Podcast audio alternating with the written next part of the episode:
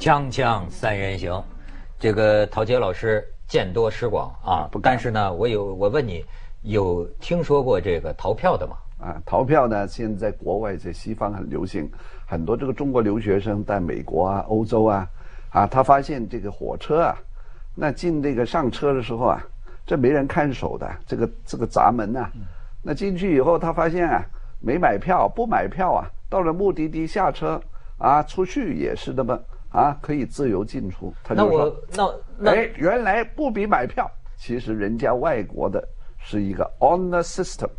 名誉是你自己的，尊严是你自己，你不要被我查着。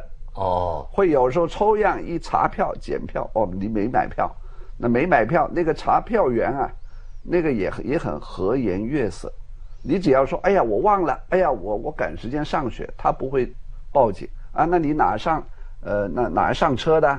那留留学生就说我是上一站啊，好好好，结果他省了三分之二车票。哦，这种逃票现在在国外。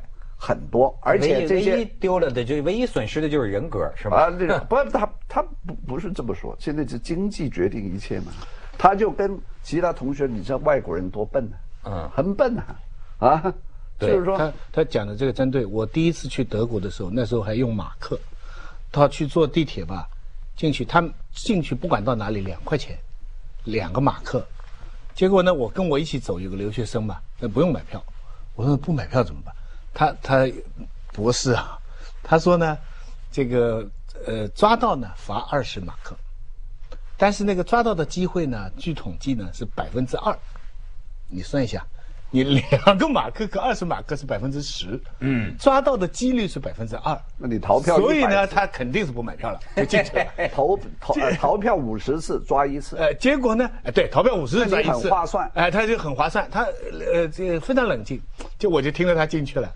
进去以后，整个旅程，整个坐的路上哈，我都在怀疑前面有人在查票，就是一上来好像那个人是查的，好像那个人查的，所以我后来再也不敢了。我这一路的，我觉得我的这个担惊受怕、恐惧的代价成本啊，比那两马克对对，远远超过这个两马克，就是哦，所以一定要练就一个。灵魂的能力，坚强的心，哎，坚强的心，我算了。但是陶老师，那您听过这个逃飞机票的吗？哦，没没听过。这个在我们神奇的土地上也发生了。怎么逃呢？啊？怎么逃了？哎，这里边涉及到对安检的检讨了。就是这一家人呐，坐的那天是从北京好像飞上海，因为他们误点了五个五六个小时，就是这个最小的小孩儿没买票。但是问题在于，这小孩怎么过的安检？就一直到上了飞机，空姐儿啊在数人数的时候，发现哎，怎么多了一个？多大那小孩？呃，就是非常小。据说现在说啊，最新的理由，他们家长以为说一米二以下的不买票，但是这个解释就是他的解释。你可以看看有关的公布啊。这大家就得听的，就是有人说飞机票怎么逃？说群众怒了。说四个人买三张票，以为三赠一啊，让小孩先溜进去。不过也不容易，至少得突破机首都机场三道安检，就是孩子的内心很受伤的。然后这个，呃，这个今天头一次碰到逃飞机票的啊，现在就因为这个全体呃乘客下飞机重新安检。然后你再看下边，这个就是这个呃这个这个有关乘务人员发出来的。你看核对后发出多出一个儿童，这个儿童过了安检口、过了登机口均未被发现，然后这个航班造成延误。呃，你看现在这个事儿弄得这个大华就说你得检讨机场安检程序。真正大家觉得恐惧的是，如果有一个人可以溜没票溜到飞机上，对，那要是个人肉炸弹怎么办？对。这这个好像，我觉得这个问题比那个逃票的问题更大。这个呢，我觉得有点不合逻辑。那你现在逃票容易啊，不等于说那个恐怖袭击风险更大。只要你这个对于什么 枪枪支啊、火药啊这些敏感物品啊，安检加强，即便你多溜两个人上去，我觉得这个不是有必然的因果的关系。你那个哎，那个小孩如果。你在他身上缠两个炸药包，我看你看看，啊，能不能过三道门呢？不，我推测啊，当然是我猜，这个小孩啊是是经过了那个门的。就是经过你你你你你知道你过安检的时候，先有个柜台把你的票、把你的什么那个证件给他嘛？肯定是那小朋友太矮了嘛，那个柜台后边的人看不见他嘛，家长就让他溜进去，他就直接进了那个 X，那那不是那不是 X 光门啊，就直接进了那个检测仪了嘛。然后那检测仪并不会再看票，就嗡嗡嗡看看没有。这个普及一下也好，因为我也搞不清楚这个小孩儿坐飞机的票是怎么一个情况。后来这次因为这个事情，我看了一些材料，就是说两个星期以上的小孩儿到两岁，两周到两岁呢，百分之十的票价，你就算你抱在手里不占位置。你也要付百分之十的票价，嗯所以所以那些小孩抱在那里，有一张纸哎，他们都要花钱的，有哎票的嘛那两周以下大概就不能坐飞机了，我估计。那刚刚小孩刚出生，他就没这个规定了。我否则不知道为什么在氧气氧气哎，我呃那个两周这个规定是什么意义，我就不明白，大概就不准坐了。两岁以上呢，就有位置了，半价，哎，一直到一个一个标准，其实一样占一个座位。哎，他一样占一个座占一个座位啊。但是你怎么溜上去呢？就是啊，窦老师说法。逃逃是不是你现在这个这个首都安检要改革一下这个桌子啊？这个这个啊，要把它矮一些，对不对？我我我还真的觉得，就是说，呃，咱们要是对比这个机场，呃，我就对首都机场啊有一个意见。不光首都机场，就是中国内地的机场，你知道有些问题是全世界机场都会有的，比方说航班延误了，这个那个，这个服务不周，这个确实是这不能单怪这个中国。但是呢，我多次的在这个这个首都机场，我觉得，而且你你这首善之都哎，你看出啊细节上你就看出你仍然是个落后你时代，落后在哪儿？你发现工业化时代的一个特征啊是衔接。你你测量一个地区啊，它到底的工业化程度，这个这个是不是高效啊？我认为你可以看它一个环节和另一个环节的衔接。比如说有些事儿，我在外国的机场从来没有碰到过。比方说啊，我这个飞机从深圳飞到首都机场，你见过四十分钟门儿没开吗？为 为什么门儿没开呢？因为那个呃摆渡车没来。为什么没有来呢？他明明知道这个飞机降落了啊。你看，按说一个配合的系统是飞机降落，车就来了，乘客下舷梯，它是这么一个过程吗？这就是你这种地方经常能看出啊，它是假现代化，就是它实际上在管理上啊存在这种特别大，就往往在这种衔接。我再给你讲一个，我也碰见过，从香港飞北京，好，半夜十二点飞到，你有没有见过？好，这个这个哗，这个廊廊桥是通了，走到廊桥的尽头呢，那个大玻璃门呐、一个大铁锁锁着，没人开门，你知道吗？好，我再给你讲一个情况，你可能也没碰到过。我有一次呢，在首都机场下了飞机之后啊，不是顺着走吗？好，不该开的门很显然是开了，因为最后我发现我走走走呢，走到登机的安检口了。我说怎么走成这样？往回走了。转机了，人家以为你转机了。就不是你不应该让我能够走到这里，你明白吗？哎，往往在这种地方就看出你实质的落后。但他实际上的责任都是一个，都是具体的有些工作人员在某些环节上失职了，造成错了。但是问题是你怪一个一个单独的环节是没有用的，关键还是要有一个系统的投诉机制。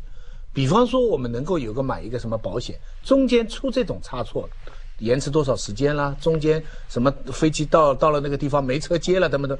如果他投诉能够拿到减回一些什么呃票价或者这个，总之航空公司要承担一定的经济损失，问责这个事情才能改善，否则你再单独这样讲是没有用。我碰到过一次情况，飞到上海，飞机停在这个大机场的中间，下来没有车接，半个多小时，我我还拍呢，我我这个我放到微博上去的，结果车来了，警车。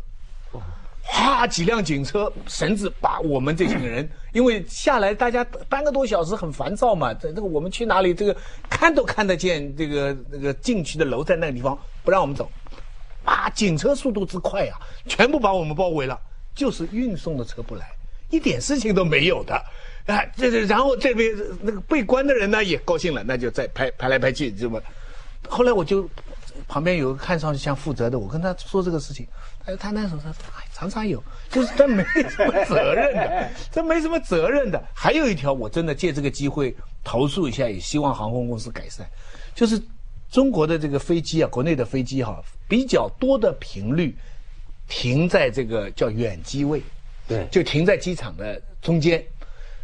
他们也许安排不过，但是有时候我看到明明廊桥位很多空，他也停在远机位，那么很多送。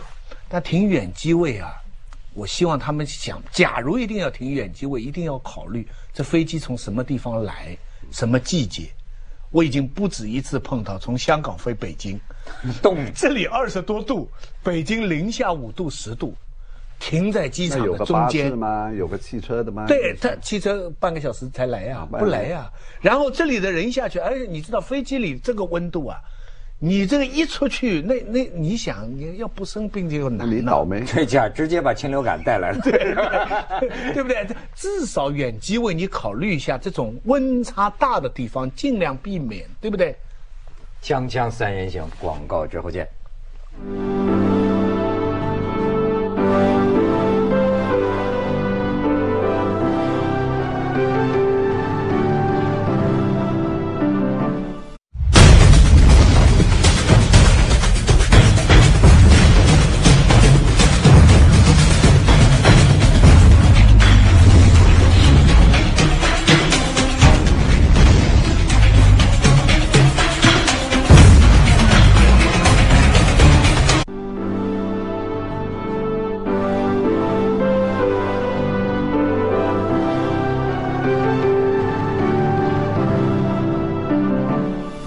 看，有的网友就说，飞机都能逃票，逃的是站票还是卧铺票？不过这个逃票这个标题啊，比安检漏人更吸引人。我跟你讲，你说这个不靠谱的，这这也不算，这就是之最之一了。是呃，浙江台州的一个机场。哎，那我家乡台州所以你就知道你今天为什么这样了。台州机场曾经给停了，然后当地的民航局局长、机场的当班的工作人员就地免职，就炒了，就是因为发从这个台州机场升空的一架飞机，在这个这个呃即将降落的时候，突然座位上站起一个中年男子。走到前边就说经济舱和那个公务舱隔着，不是拉着布帘儿嘛？砰开始点火，点燃这个烧啊烧烧这个布烧这个帘布帘啊！据说一共前后烧了三次，干什么？点火，不知道他干什么，就是疯了还是怎么着？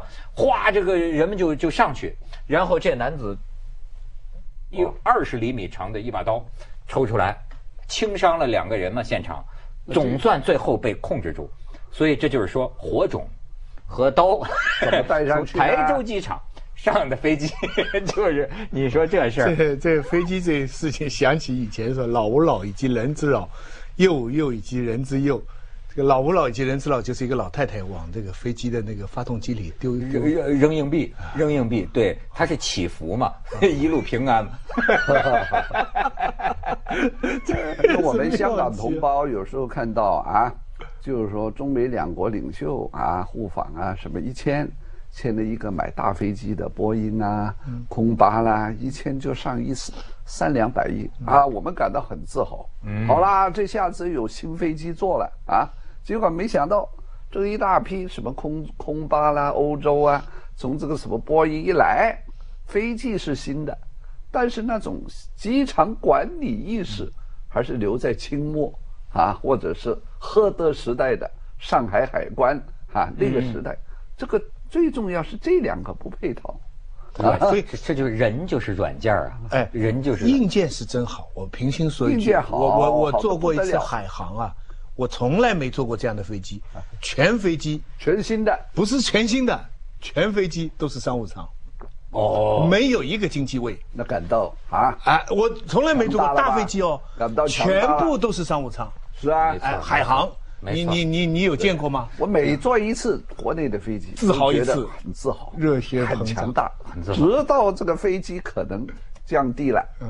或者是飞机还没起没起飞，那三小时航空管制那又不是太强大，哇，上去很强大，下来啊着落又好像不怎么强大，不管这个落差，我就有点纳闷儿。不不不不管制怎么能强大呢？就是管制也是为了强大嘛，对，是不是？不过我就想起逃票啊，我就想起，另外我在地铁站啊，常看到真的有家长，就是他是指导小孩儿钻过去，就是那个咔啷一翻的这个地铁的这个东西。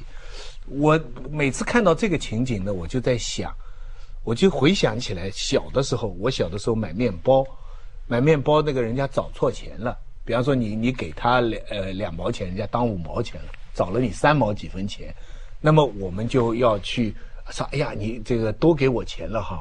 哎呦，我记得回去我爸爸表扬我，摸着我的头啊，说这个怎么这么乖，哎，就是什么什么小东啊啊，很诚实啊。我就在想，这个我印形成个印象哈，父母这是一个天职，你要教小孩不要 占不要小便宜哎，不要占小便宜，大便宜再说了，对不对？小便宜不能占，我觉得这个是比你一张票的价钱要珍贵很多。可是我现在看到这个是非常常见的，在地铁口就是大人弄住小孩，大人因为这个大人呢，可能四五十岁，从前呢，他记得一个口号叫“多快好省”，这个省是最重要。他不是说占便宜，他说多快好省，啊，落实到这个“省”字，那你也不能说他啊犯什么错误，对不对？还真没错。你看我就是呃五五十岁是吧？我就记得我小的时候不习惯买票，就是到哪儿就觉得先能钻进去再说。钻进去多快啊确实是有这种习惯。像你刚才讲这个惊心动魄哈，我真是体会过无数次，就是这个里边的招儿太多了，包括上公共汽车。也那个不买票，然后就那个检票员过来，怎么样那个？你知道我有一次就是逃火车票，但是那次呢不怪我，因为呃不是 不能说不怪我，因为呢我在长沙，我在长沙呢我去看我一个女朋友，结果呢他他要抛弃我失恋了嘛，所以失魂落魄，然后呢在那个 这也是逃票的理由。这不是。先是在什么呢？在我身边呢，就是一个身份证，身份证里边夹着十块钱，然后我去看他，在这个长沙的公共汽车上被小偷啊抢走了，票我买好的票，回从长沙回武汉的票也在里头，哎呦，所以就身无分文，哎呀，对吧？遭遇失恋，流落街头，最后愤而逃票，就是一无所有。对，一无所有。然后呢，就是呃，我那女朋友我还记得，就是含泪一直送我到车站，本来挺感人的。是把你抛弃了吗？还还他妈含泪送你？她这女的就是瞎瞎瞎搞，就是你这就作，就这反正就是也演戏吧。啊，对哈，本来挺难过的，留下美好的回忆但是你看这个呃美好的感情，马上就碰到现实，一到门口，哎，没票，怎么走啊？好，你知道，我就呃这这个这方面非常有经验。然后呢，一般来说就是一个查票，我看见一个妇女带着一个小孩儿，哦呃，提这个很大的那个呃大行李箱，我说我帮你拿，结果我这学雷锋，帮你拿，我整个把他的行李箱扛在右肩。你是检票口，你是检票员，看不到，看上去就像我们是一家人。我是个家里的男劳力，扛着他根本看不到我的脸。他检查了这俩呃这个女的和小孩的票，他哼我就混上火车，很有才。混上火车连座位都没有，直接奔锅炉房。你知道那那那个时候的火车呀，有一个那个锅炉房，哇，热死了。进个这这不是冬天哦，进冬天一进锅炉房，咵门一反锁，咔在里边挺暖和，睡着了，醒了到武汉。这 逃票，哎，陶老师，您这个这个在英国生活的，您可能没这习惯是吗？哎，这个英国逃票不行的，就是说你可以像欧洲国家逃票有很多漏洞，但是人家那个文化是人必自侮而后人侮之，啊，人家那是不管，但是你自己啊，啊，不要做坏事，啊，一旦就是说一一旦你发现是一个人格不诚实的人，这个是你要逃票，好，你在火车上，我看见过啊那留学生啊，三个人一起罚，那整个车厢里头的人看着他们，嗯，都回头看看，你看那个那个脸色、那个眼神是有点的啊，有点的那种看不起的样子啊。哎。所以你这个国家形象、民族行为，我我要提的问题恰恰是在这个地方，就是两个马克嘛，就通通丢了。人家外国人就不能想象，一个作为你这么一个一一个一个国家的人，会为两个马克、三个英镑，会会丢了你这个国家形象和人格。但是偏偏有人多快好省，就记得一个省字。哎，但是呢，这个陶老师，这个我也要跟您这个这个干嘛争议一下，就是说呢，我现在觉得这个现象它也有一种什么呢？有没有一种外国的月亮比中国圆？因为什么呢？好像呢，外国人干的什么事儿就透着高级。你比如说逃票，你说中国人逃票，这中国人落后，对吧？对素质低。但是我跟你说啊，我看呢报有报道，逃逃票，比如说德国，德国人多严肃。在德国年轻人当中，逃票有有一部分逃票啊，所以说德国人一玩就高级，一种叫做亚文化，嗯，甚至在网上，他们有这种交流交流，比如呃大大大大学生，有一些人他以逃票为乐，而且分享在哪个地铁站啊没有检票员儿等等等等，哎，我就觉得这是一种观察，就有些时候同样的现象。外国可能也有，有但是咱们说起来呢，他们就好像是个 club，是个组织，是个俱，透着高级。我们怎么就凭什么我们投票就显着低级呢？不，我们这里还有一种情况，就是说我做过一次从从香港搭呃从广深圳吧搭一个出搭一个小车到广州去，结果他在路上，我其实有次在节目里讲过，他用了一个非常巧妙的办法过那个过那个收路路费的地方啊，他就逃过去了。逃过去是以后，我就说我说你这样这么是不是很危险？他说我跟你算笔账，他这个路费啊，如果要交的话哈，我今天载你，我加上汽油，我一点钱都赚不到，我家里吃什么？然后他说：“你知道修这个路的是什么资本家，什么人弄的？他们赚了多少钱了？”说你你明白，他讲的话是有道理的。你会觉得就是说他义正辞严啊，就是说你这个我走这条路，我要再付这一百多块钱，我就是被剥削、被压迫了。我在美国后来碰到过美国的学生说，呃呃纳税的，就是交税的事情，说这个有些东西可可填可不填，可不可以不填？那个美国同学说一一一定要填。我就说你平常不是一直在骂美国政府造了那么多武器，浪费钱，全世界捣乱？你知道我们交的税钱就是给美国政府去丢炸弹的，不义之财。他他说这是两回事，对。他们拿去丢炸弹那是他们的事，我不交税那是我的错，所以他们是这样来分割。我从小也是这样。但是我觉得中国人现在很多人，当他冲红灯不不拿罚单，就是怎么好违反规矩获得好处的时候，理直气壮，心安理得。嗯这个东西才是我们。哎，我我其实有他有一股我两面都都都就但是理解。就是说后后发国家，比如说前前呃前几十年，关于这个盗版的问题，对就有人就说后这是后发国家的社会主义革命啊，你们当然走先一步，我们这些电影我们要看呐，我们要看，当然我们就得盗版。我是坚决反对，有谁还买。锵锵三人行广告之后见。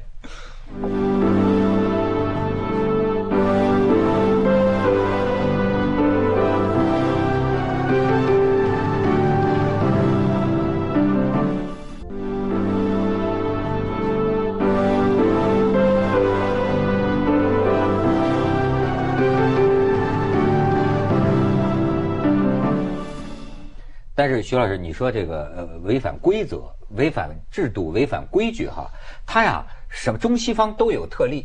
问题是你要有个好理由，你就能够被万世称颂。你比方说，啊，您刚才讲这个道理，拳王阿里，你看啊，这要照咱说，当年美国打越战的时候啊，你不为祖国，祖国战争你不不当兵，你不这个。阿里就公开场合，他当时在美国，你美国其实是非常爱国主义的，受到极大的压力，甚至人身威胁。但是这哥们儿阿里就敢说，说我跟万里之外的越共没什么过不去的，我为什么这个国家要跟打那边的越共我都不认识的人？个人主义，个人主义他这种个人主义、我不认自由的反抗的行为，但是他把这种违法跟那某种的侠义精神挂钩了。这回答你刚才那个问题，就是说在德国、在西方有的这种小孩，故意在网上交流，他后面他一定有一个社会学、政治学的理论来支持。哎有个好的理由。哎，这个理由不，哎，不要不要紧，你给我找出一个理由，这个理由不能是流氓的理由，不能是完全自私自利。哎，一定是有某种公益的理由。哎这讲的有所以呢，是谁来违法，这个是很关键。比方讲，两百多年前，英国这个浪漫诗人拜伦，嗯他在剑桥念书的时候，他衣服脱得光光，跳进这个这个喷泉里头，这个校园里头违反校规，啊，结果受到处罚。为什么拜伦能做？现在你中国陈留学冠希就不能做。陈冠希就不能做呢？冠希没理论，啊没理论，没理论没理论，而且你不能光是有个理论，啊你得有一个行为，你得有个贡献，啊，得有个哲学。他这种拜伦脱光衣服跳喷泉是一种哲学的行为、浪漫的行为、艺术的行为。那没办法，人是不平等的。动物界里头，凤凰是凤凰，麻雀是麻雀，山鸡是山鸡，对不对？哎，你就比如说像那个最著名的法国那个蜘蛛人，是啊，那就全国全世界到处违法，那违法的呀。找个大厦就爬，但是呢，警察就在最上面等着他，啊等来了之后肯定关他。对但是警察冲他竖大拇指。中国现在这种逃票呢哎，有很多就贪小便宜。这种逃票要有个主题，嗯其实要个人文的主题。嗯你这种逃票呢，多快好省，就为了省两个钱，没有主题。你的 哎 主题就是我主题逃出来以后做慈善。我主题要不要打这个旗号？不用。但是在这种成熟的社会，像蜘蛛侠，为什么警察这样？他感觉到那个主题了。哎，下次我逃飞机票，我说我为了抗议你们航班延误，我以身试法逃票。为了抗议石油价格操控在跨国石油公司手里，